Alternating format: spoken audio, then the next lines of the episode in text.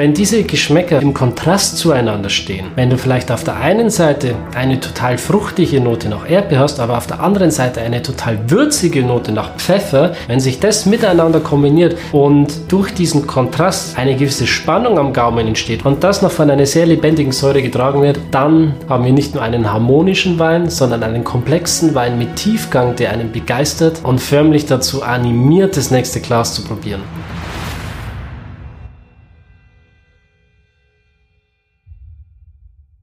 Heute will ich dir erklären, was überhaupt einen guten Wein auszeichnet. Wann schmeckt ein Wein und wann schmeckt er nicht? Über welche Kriterien können wir uns möglichst objektiv unterhalten, um einen gemeinsamen Nenner für eine Diskussion zu finden? Die drei wichtigsten Tipps, die dir wirklich dabei helfen, einen guten Wein zu erkennen. Denn es gibt so viele Mythen und Halbweisheiten da draußen, wo dubiose Kriterien herangezogen werden, um über die Qualität eines Weins zu urteilen. Bevor du nicht den ersten Schluck des Weins genommen hast, kannst du nichts über die die Qualität eines Weins sagen. Das Einzige, worauf dir die Farbe einen Rückschluss gibt, ist, ob der Wein einen Fehler hat oder nicht. Wenn du etwas erfahrener bist, kannst du noch etwas über das Alter des Weins oder die Ausbauart sagen. Ob dir der Wein aber dann schmeckt oder nicht, das steht nochmal auf einem ganz anderen Blatt Papier. Bevor wir jetzt starten, möchte ich dich noch bitten, diesem Video einen Daumen nach oben zu geben und den Kanal zu abonnieren, damit du keine weiteren Folgen mehr verpasst. Los geht's. Der erste Tipp und ein sehr wichtiger Gradmesser dafür, ob dein Wein wirklich gut ist, ist die Balance. Ein guter Wein muss ausgewogen sein. Wenn Frucht, Säure, Restzucker, Tannin und Alkohol im Gleichgewicht sind, dann entsteht im Wein eine Harmonie. Und diese Harmonie ist es, die ich in den Weinen suche. Dabei sollte keine der genannten Eigenschaften irgendwie überwiegen, zu dominant sein oder vielleicht auch untergehen, sondern insgesamt sollten sie ein rundes Geschmackserlebnis schaffen. Wenn du also das nächste Mal ein Glas Wein probierst, dann stell dir selbst die Frage, harmoniert die Süße des Weins mit der Säure? Oder ist der Wein einfach nur pappig und klebrig? Außerdem kannst du dich fragen, ob der Alkohol irgendwie dominiert, recht brandig ist und irgendwie nicht so ganz zum Gesamtgefüge des Weins passt. Alkohol ist ein sehr wichtiger Geschmacksträger im Wein, allerdings sollte er nicht zu dominant herkommen. Und gerade jetzt durch den Klimawandel werden die Weine insgesamt immer alkoholischer, weshalb schlanke und moderate Weine im Alkohol, wenn nicht sogar alkoholfreie Weine,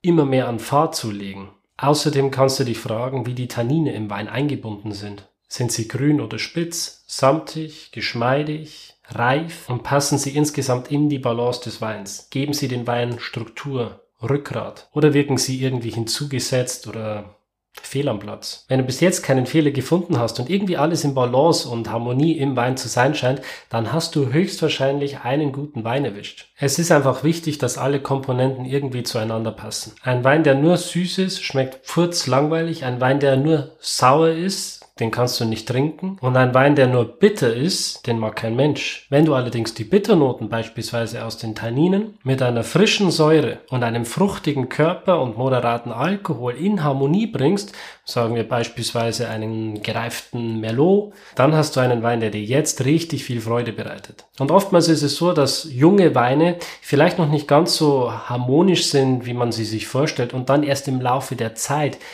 durch zunehmende Reife immer besser, immer harmonischer und immer ausbalancierter werden. Und wenn du ein Gefühl für diese Thematik entwickeln möchtest, dann rate ich dir, in einer gewissen Jahrgangstiefe Weine immer wieder zu probieren, um ein Gefühl für die einzelnen Komponenten und ihr Zusammenspiel zu entwickeln. Der zweite Schlüsselfaktor, der entscheidet, ob du einen guten Wein hast oder nicht, ist die Komplexität. Ein richtig guter Wein ist weit mehr als nur harmonisch und ausbalanciert. Lass uns jetzt in die Tiefe gehen und richtig eintauchen in die Geheimnisse, die einen Wein wirklich faszinierend machen. Ein guter Wein hat einen gewissen Tiefgang und erzählt eine Geschichte, die dich fesselt und immer tiefer ins Glas blicken lässt. Achtung, hier ist wirklich Vorsicht geboten, denn wenn du an diesem Punkt bist, dann könnte es sein, dass du eine Leidenschaft für Wein entwickelst und es dich richtig packt. Wenn du dich ernsthaft und in der Tiefe mit Wein beschäftigst und dabei ein Glas über mehrere Stunden hinweg betrachtest und reflektierst, dann kann es sein, dass es sich im Laufe der Zeit immer weiter öffnet und dabei Aromenentwicklung und Geschmacksnuancen zeigt, die dich mit jedem Schluck auf eine tiefere Ebene führen. Da wird Weingenießen wirklich zum Erlebnis. Dabei kann sich die Komplexität im Wein auf so viele verschiedene Arten und Weisen zeigen. Sei es durch eine breite Vielfalt an Aromen oder durch eine interessante Entwicklung des Geschmacks. Vom ersten bis zum letzten Schluck. Wenn zu den üblichen Aromen, die wir aus der Primärfrucht kennen, wie exotische Noten oder Steinobst, Pfirsich, Apfel, Kirsche und so weiter,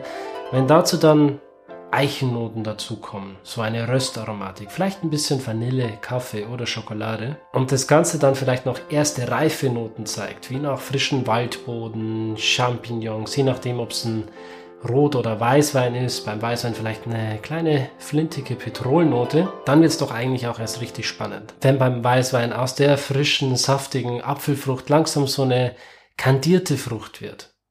Oder vielleicht aus der, aus der Zwetschge so eine eingelegte Zwetschge wird, mit Nelken, mit weihnachtlichen Gewürzen und das Ganze auch eine gewisse Tiefe erreicht, vielleicht sogar eine konfitartige Note. Wenn du statt der immer gleichen Zitrusfrische vielleicht ein bisschen Orangenzeste im Wein findest oder eine Kräuternote mit hinzukommt, Thymian, Rosmarin, vielleicht auch ein bisschen Gras. Ich denke da an spannende Sauvignon Blancs.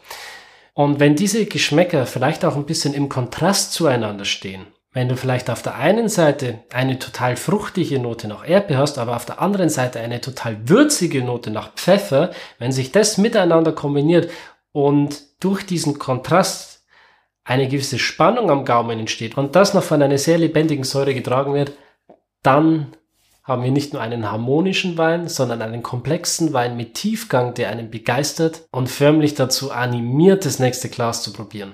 Der letzte und meiner Meinung nach einer der wichtigsten Punkte, den aber viele vergessen und über den eigentlich fast niemand spricht, ist der Abgang.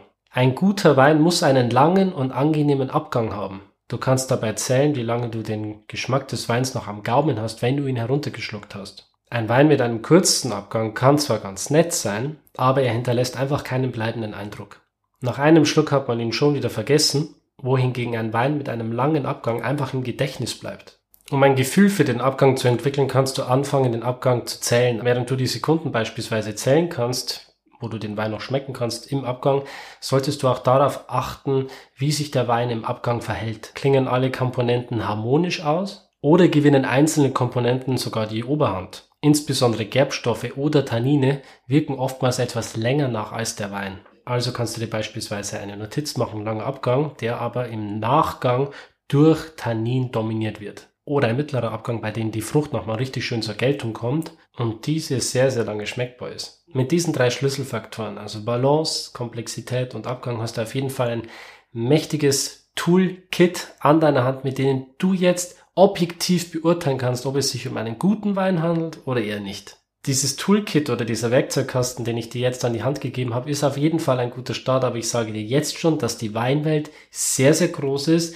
und es gibt so vieles zu lernen beim Wein und gerade mit zunehmender Erfahrung tauchen immer weitere Fragen auf und ziehen dich immer tiefer in den Kaninchenbau des Weins hinein. Aber wenn du diese drei Faktoren im Hinterkopf hast, dann garantiere ich dir, dass du einen soliden Bauplan hast, um deinen Weinsinn weiter zu schärfen und zu verfeinern. Das war's für dieses Video. Wenn es dir gefallen hat, teile es auf jeden Fall mit deinen Freunden, die auch anfangen wollen, Wein für sich zu entdecken. Gib dem Video einen Daumen nach oben und abonniere den Kanal, um dann in Zukunft keine weiteren Videos mehr zu verpassen. Das war's von mir. Ich mache mir jetzt auf jeden Fall noch eine Flasche guten Wein auf und genieße diesen. Ich wünsche dir noch einen schönen Tag, Abend, wo immer du auch bist. Ciao.